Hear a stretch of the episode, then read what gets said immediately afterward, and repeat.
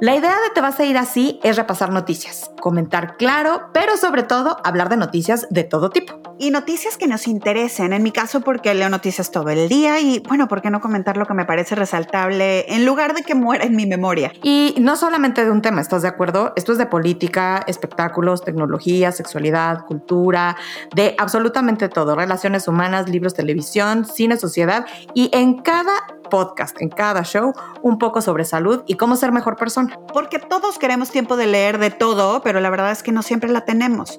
Me preguntan, ¿vas a hacer un podcast cuando hay tantos? Y mi respuesta es, bueno, todos somos un ser humano donde hay tantos otros y somos únicos e irrepetibles, ¿por qué no? Así es, Teresa. Así es como te vas a ir, así es nuestra propia mezcla de noticias, con nuestra propia mezcla también de comentarios. Y además esperamos poder, sobre todo, las compañeras de viaje, de caminata, de coche, del día a día, para todas las personas que decidan estar con nosotras. Porque seamos honestos, no siempre podemos escoger a nuestra compañía.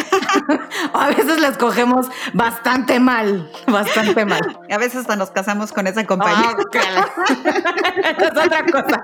Esa es otra cosa.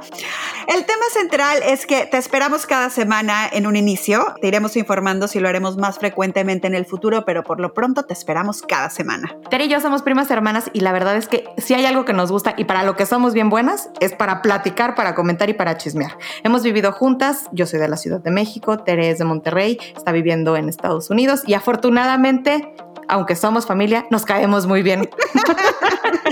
Los invitamos a una de las tantas pláticas que tuvimos en una cena o en algún desayuno por ahí en un café, en pijama, antes de dormirnos, ¿te acuerdas Lorena? O maquillándonos para salir. Así es que realmente esta es una plática íntima en la que ustedes pueden ser testigos.